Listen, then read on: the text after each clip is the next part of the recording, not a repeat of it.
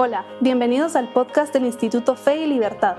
Mi nombre es Mariana Gracioso, coordinadora de comunicación. En este espacio conversamos con expertos, analizamos posturas sobre economía, religión, libertad y más.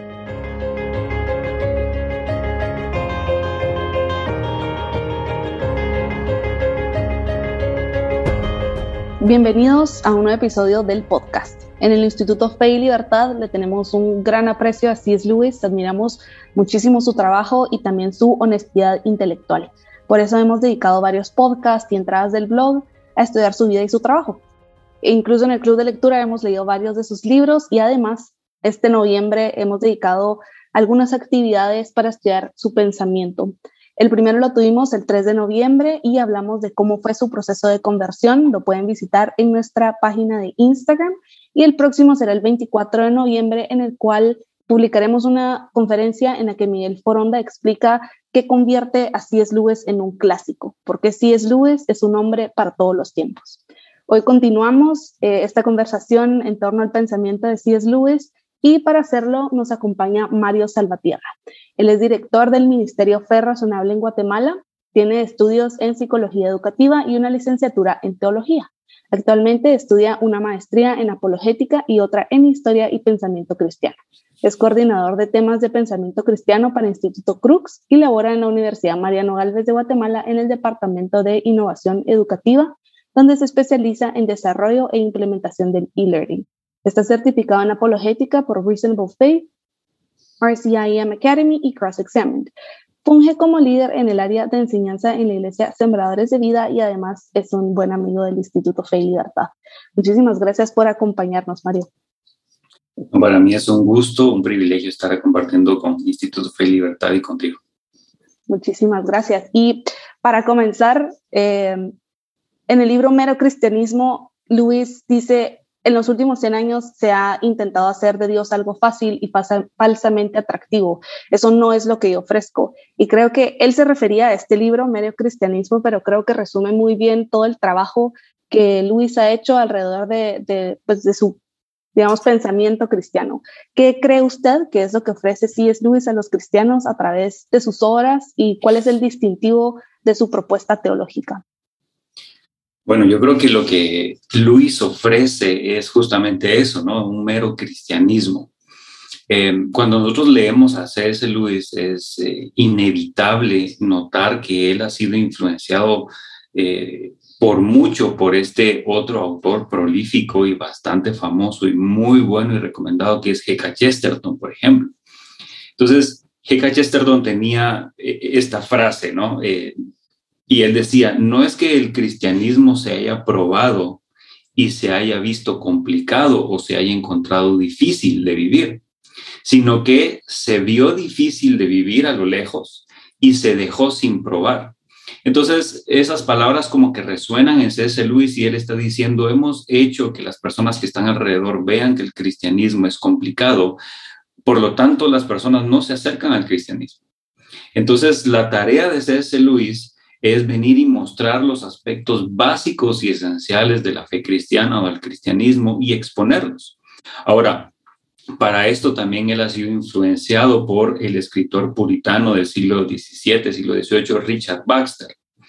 Y Richard Baxter justamente eh, estaba como en este tiempo de tantas discusiones, ¿no? En este tiempo de tantas propuestas teológicas, etcétera, ¿no? Y él, viene y dice, mm, hay algo que no me suena en todo esto y formula una frase que, es que, que lo dice, ¿no? Es el mero cristianismo. De ahí surge la frase de mero cristianismo, de donde C.S. Luis la adopta, de Richard Baxter. Así que lo que él está intentando hacer es definir el cristianismo de la manera más sencilla, de la manera más llana posible, de exponer la fe de manera que las personas que la vean y la escuchen digan, esto es, esto se puede vivir. Esto no solo se queda en algún razonamiento por aquí, un razonamiento por allá, sino que esto es algo que, que puede llevarse al plano de la vida práctica. También en una carta que escribe a un monje que se llamaba eh, Dom Debe Griffiths, él ah, dice que una cristiandad unida eso es parte de lo que dice la carta, debería ser la respuesta a todo el nuevo paganismo que se está viviendo.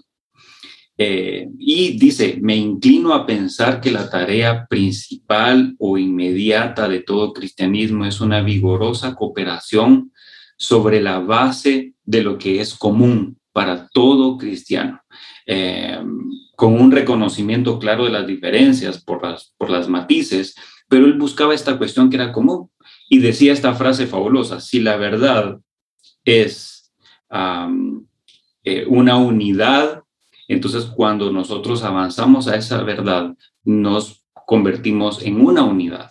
Es decir, esta unidad nos va a hacer a, nosotros unidos, no nos va a llevar por aquí, por allá, sino que nos va a hacer unidos.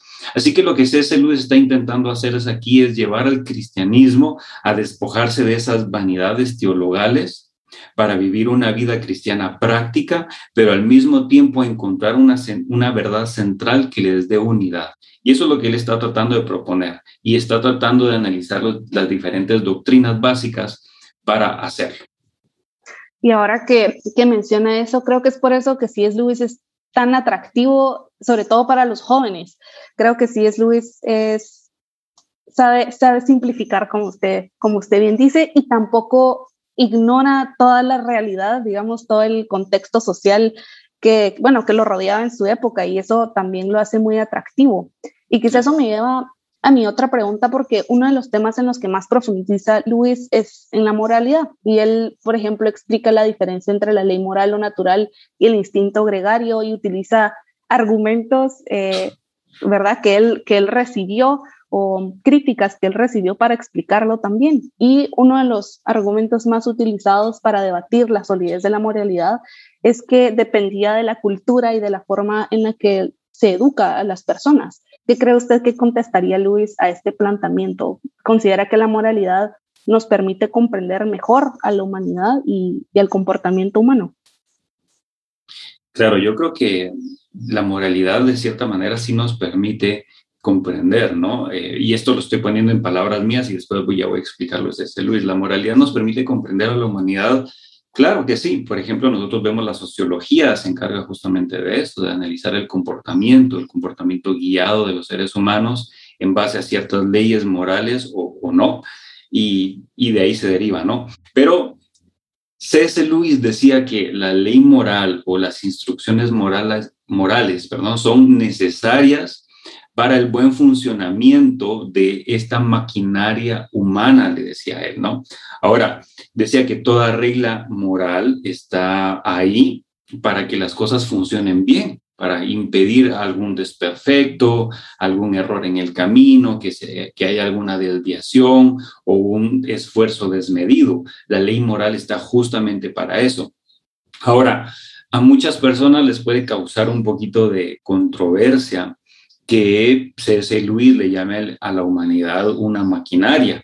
Si, si él lo estuviera diciendo en nuestros días, nuestras comunidades entrarían en shock y estarían peleando por, eso, ¿no?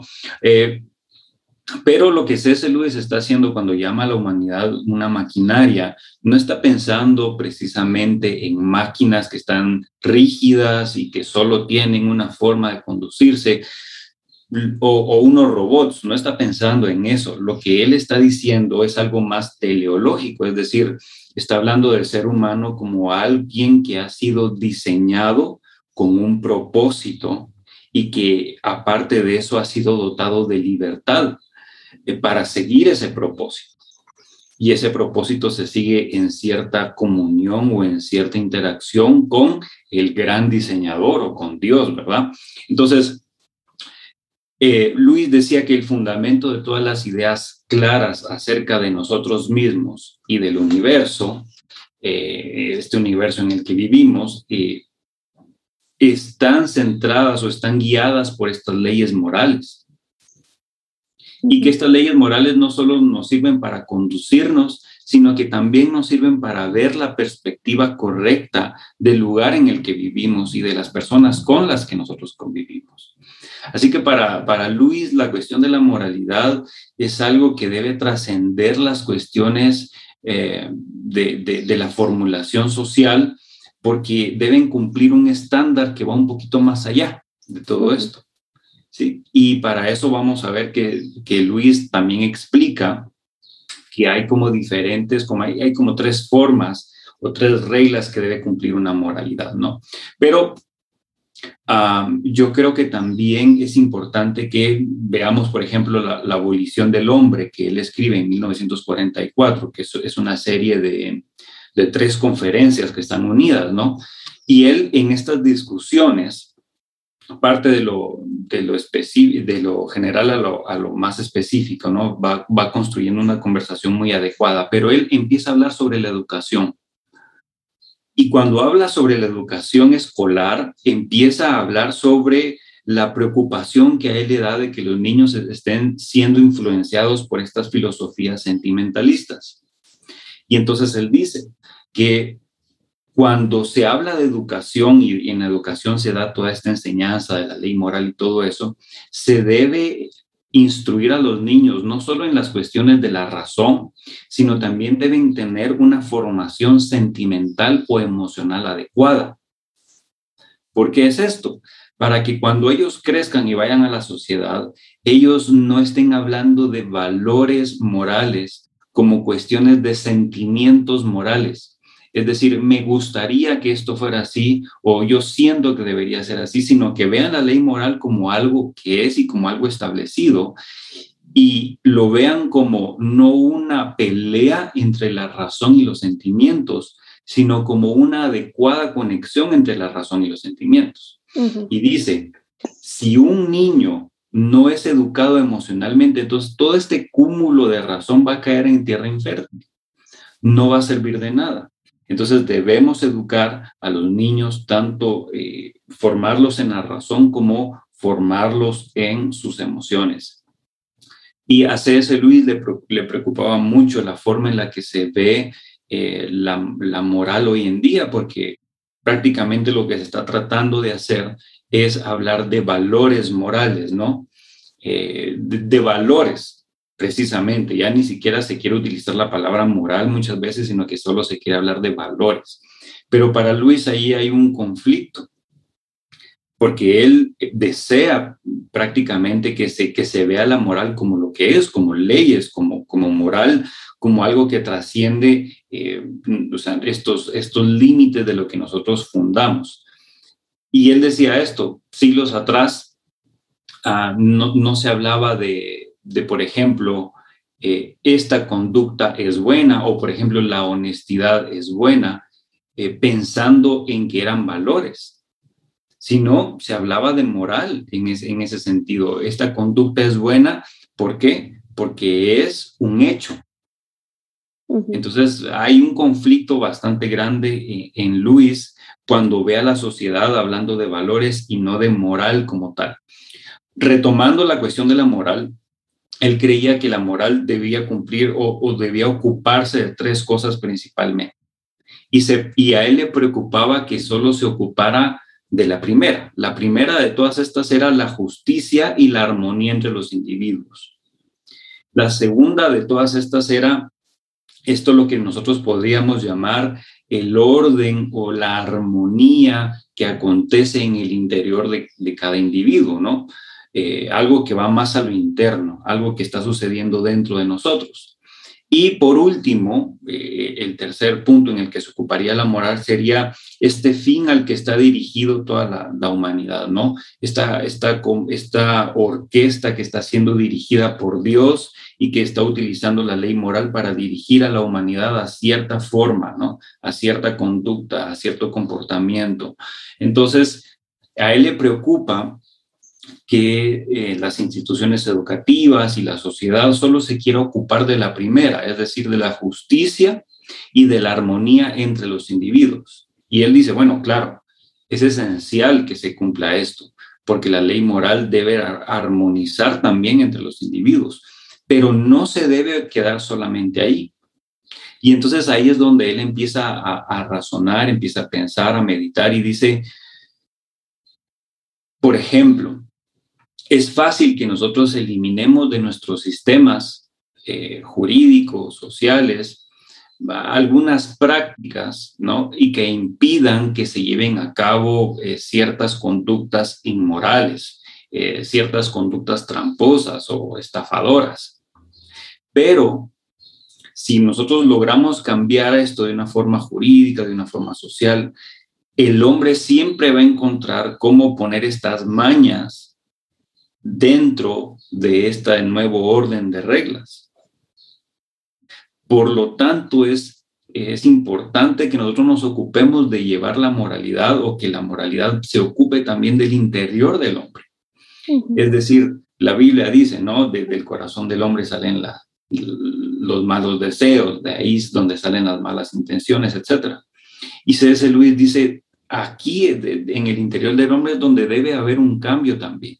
La moralidad también se debe ocupar de eso. Y para él va a ser importante esto. Y de alguna manera va a hablar más adelante de, la conducta de un cristiano como un fingimiento, pero de, una manera buena. Quizá lo podamos mencionar más adelante.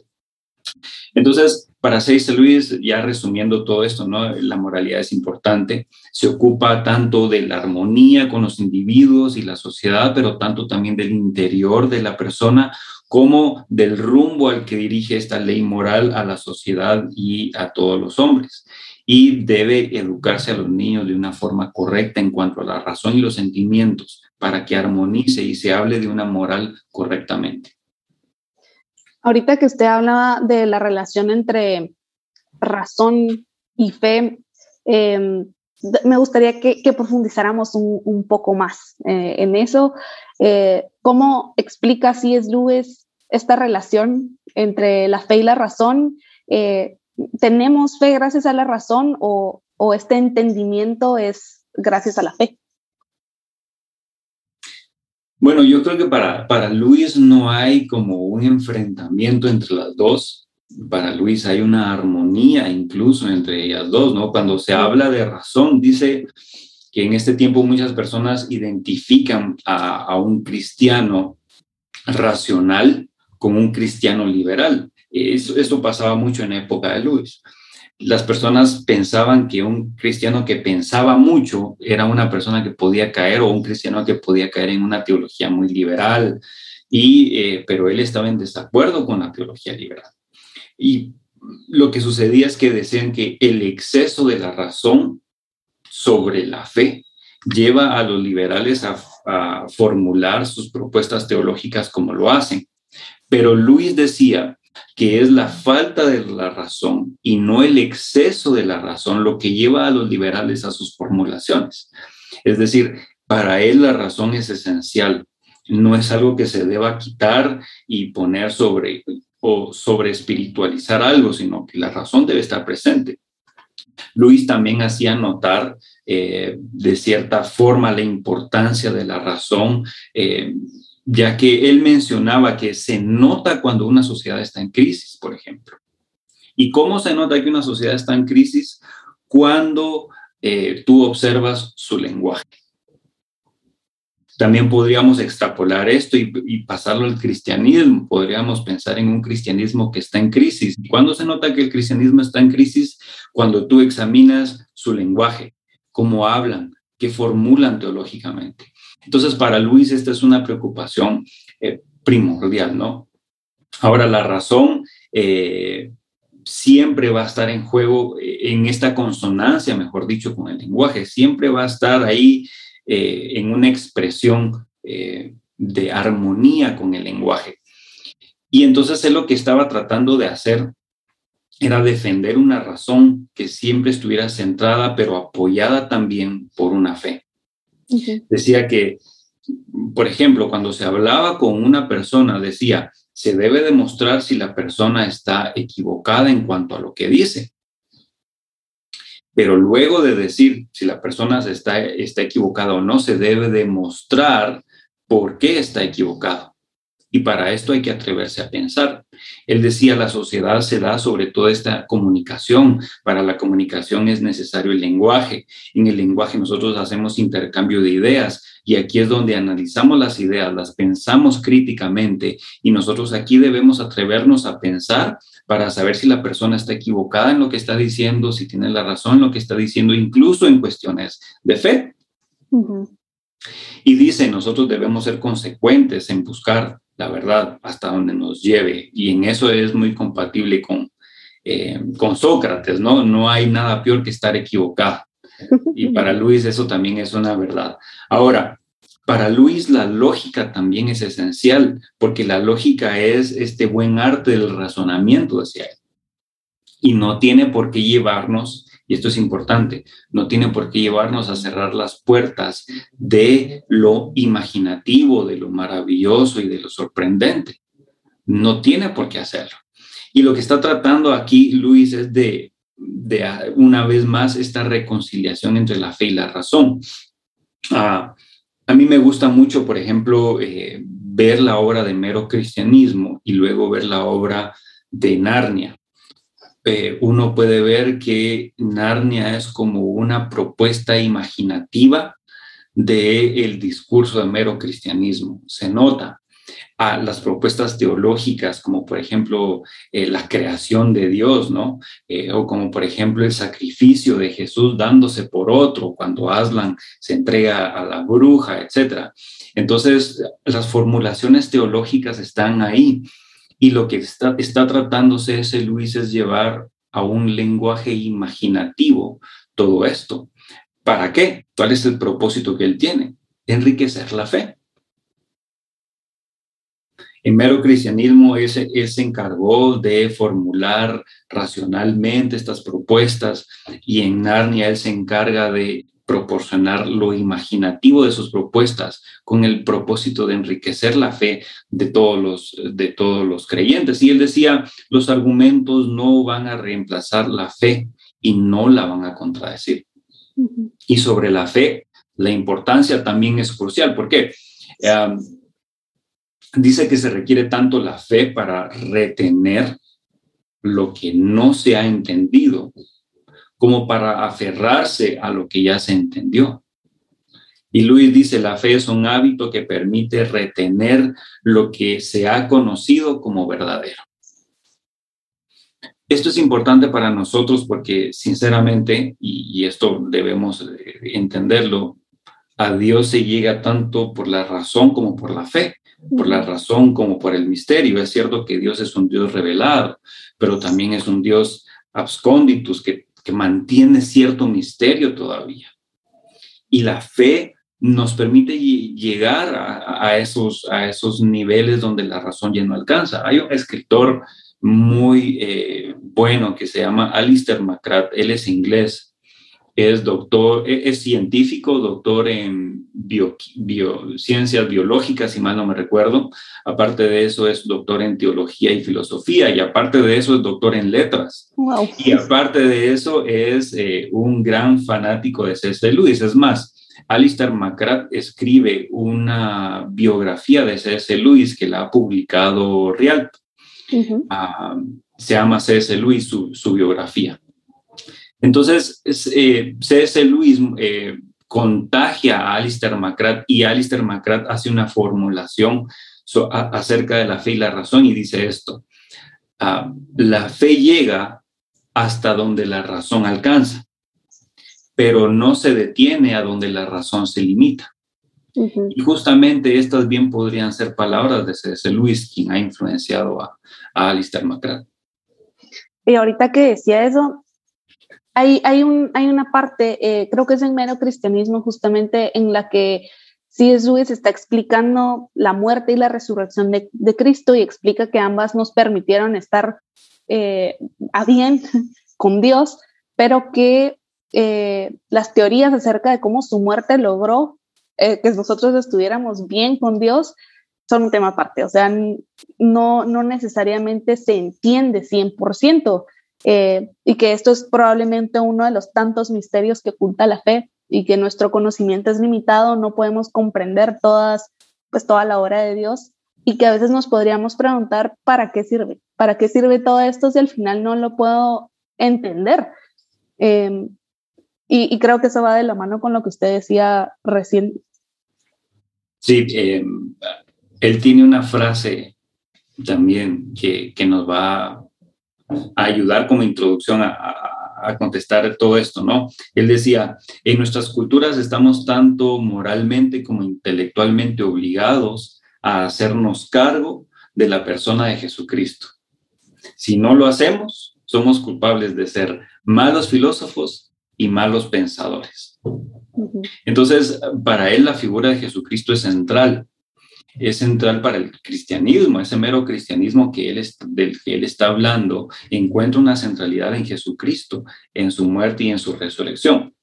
Ahora, recordemos que Luis era un pensador fundamentalmente visual tenía una riqueza imaginativa muy grande. Se valía de imágenes para establecer estos importantes principios filosóficos y teológicos. Y veamos, por ejemplo, ah, el progreso del peregrino, el, el, el regreso del peregrino, que es como una continuación que él trata de hacer de la obra de John Bunyan, eh, John Bunyan escribe El progreso del peregrino, C.S. Lewis escribe El regreso del peregrino y no le falta una, una riqueza como la de Bunyan, ¿no?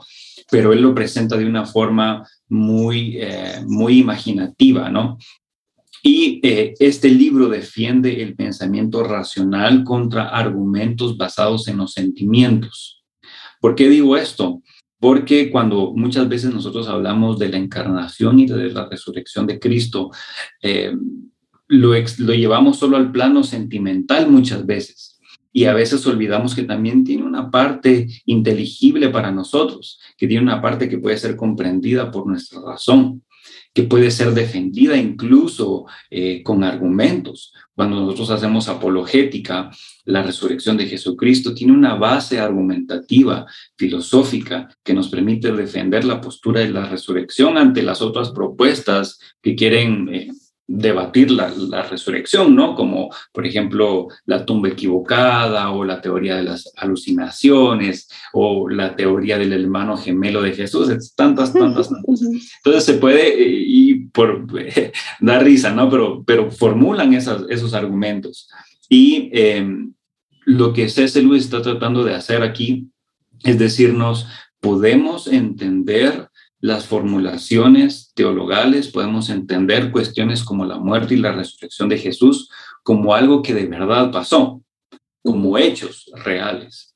Quizá no podemos entender el cómo esta maquinaria funciona completamente, cómo, cómo se llevó a caso en el interior, en el interior de Dios este proceso para que fuera como fuera, pero es un hecho.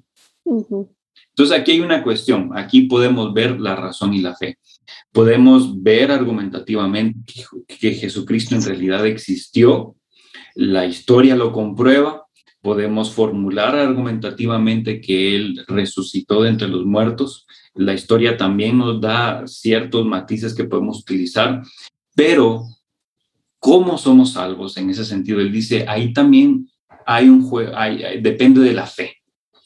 O sea, sabemos que la obra se hizo, ahora creamos que se hizo y vivamos de acuerdo a eso, ¿no? para él es muy importante en este sentido el juego entre eh, la fe y la razón. Ahora, él dice algo muy sencillo, ¿no? Y lo, y lo recalga muchas veces, esta capacidad humana no puede comprender todas las cosas, no puede comprender totalmente todas las cosas, pero aunque no las comprenda completamente, estas cosas pueden ser provechosas igual para el ser humano. Y él pone un ejemplo muy bueno, ¿no? Eh, él está hablando de acerca, acerca de, de un hombre que puede comerse su cena sin comprender exactamente de cómo lo alimenta la comida, o sea, de cómo se extraen los nutrientes. Quizá la ciencia ya nos ha dicho esto, ¿no? Pero quizá una persona que no lo entienda que no lo sepa completamente, aún así se ve beneficiado de tomar su cena. Pues lo mismo es con Cristo, ¿no?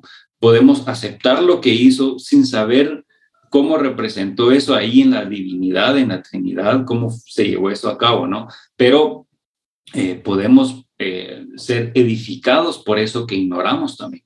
Entonces aquí hay un juego también entre fe y razón, fe y razón.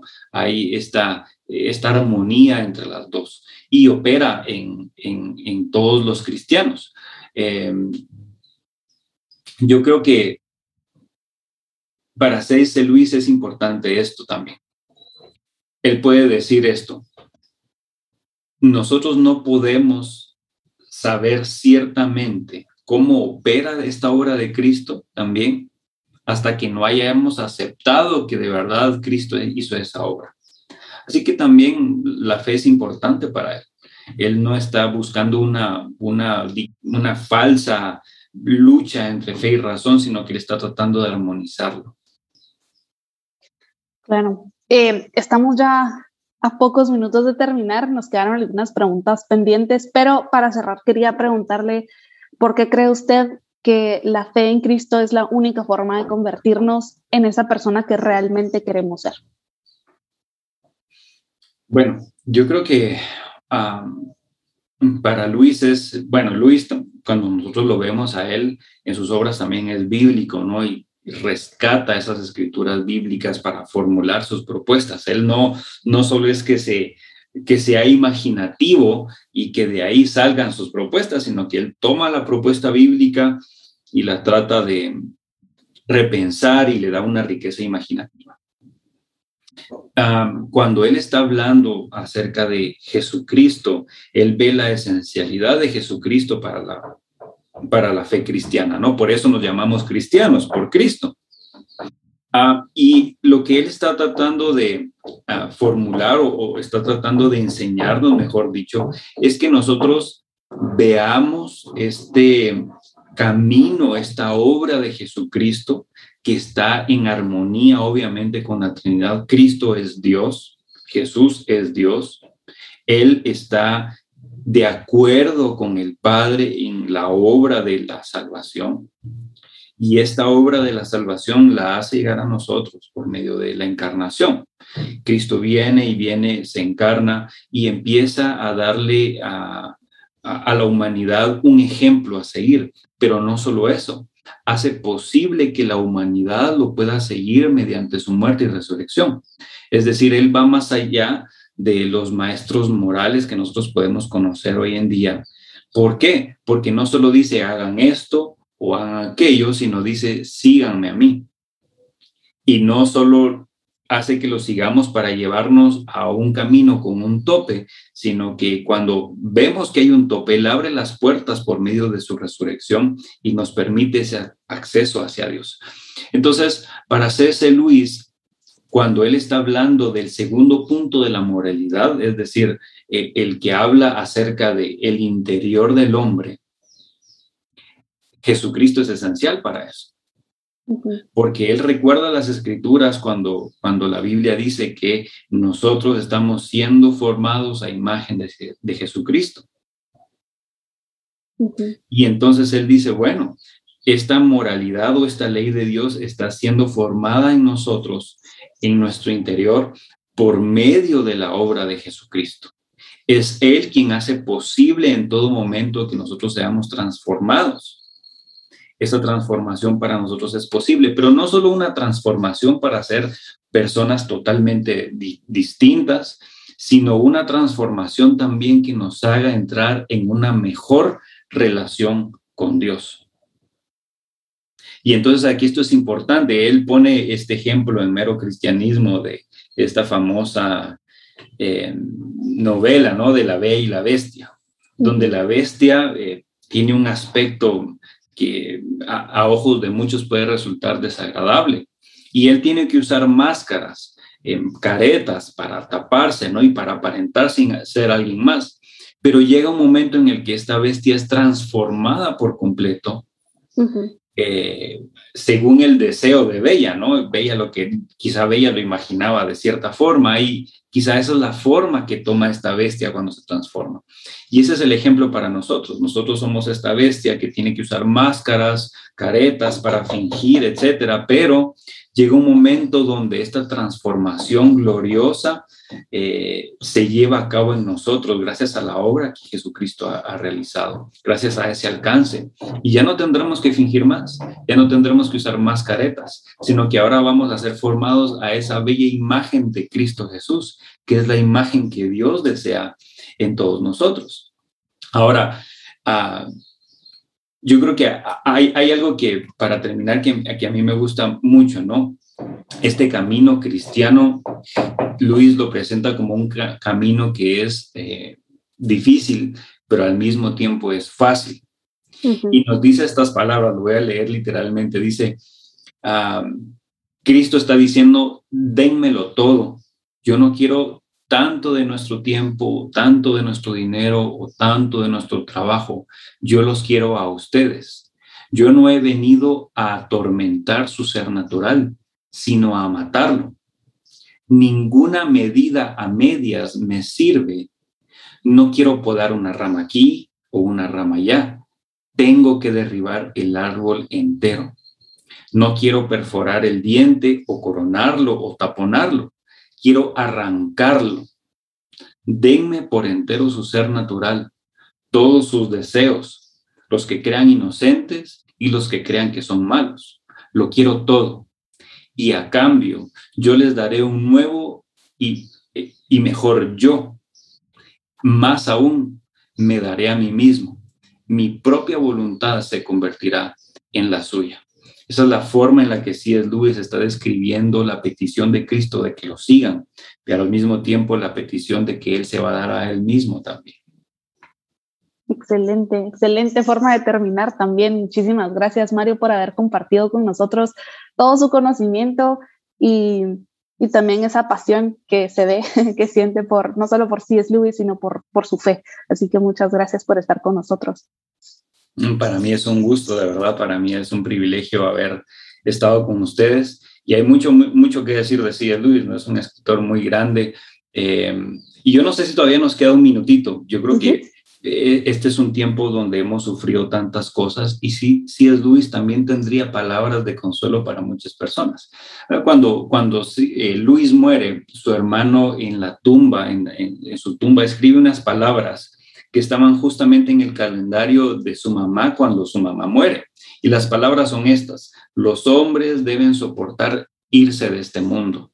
Ahora, las palabras quizás suenan muy ásperas, si C.S. Luis hubiera tenido la oportunidad de escribir algo en su tumba, él hubiera escrito algo distinto. Y espero que estas palabras de C.S. Luis reconforten el corazón de muchas personas que han sufrido muchas pérdidas.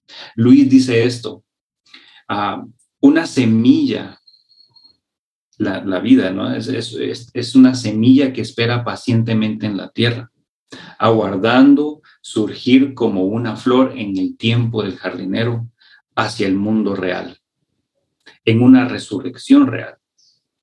Supongo que nuestra vida presente, vista desde allí, parecerá solo un medio despertar. Vivimos en un mundo de sueños, pero el canto del gallo se acerca. Para así es Luis, la esperanza de la resurrección era vital para los cristianos. Y espero que nosotros veamos todo este tiempo como un despertar como un canto del gallo que nos lleva a esta nueva realidad que nos espera en Cristo Jesús. Muchísimas gracias, Mario. Como dice usted, muy, muy apropiadas las palabras para, para lo que estamos viviendo. Muchísimas gracias por compartirlo y, y por, por su tiempo con nosotros. De verdad, lo apreciamos muchísimo. Muchas gracias por la invitación. Espero que no sea la última vez. Esperamos lo mismo. Y muchísimas gracias a todos los que nos escuchan. Les recuerdo que este miércoles 24 de noviembre a las 6 pm en nuestro canal de YouTube estrenaremos la conferencia de C.S. Lewis dirigida por Miguel Foroma, Un hombre para todos los tiempos. Si quieren conocer más sobre la vida de C.S. Lewis y por qué su trabajo resulta tan atractivo y actual, no duden en seguirnos en nuestras redes sociales y en nuestro canal de YouTube para no perderse ninguno del contenido que vamos a publicar. Muchísimas gracias por acompañarnos y nos vemos a la próxima.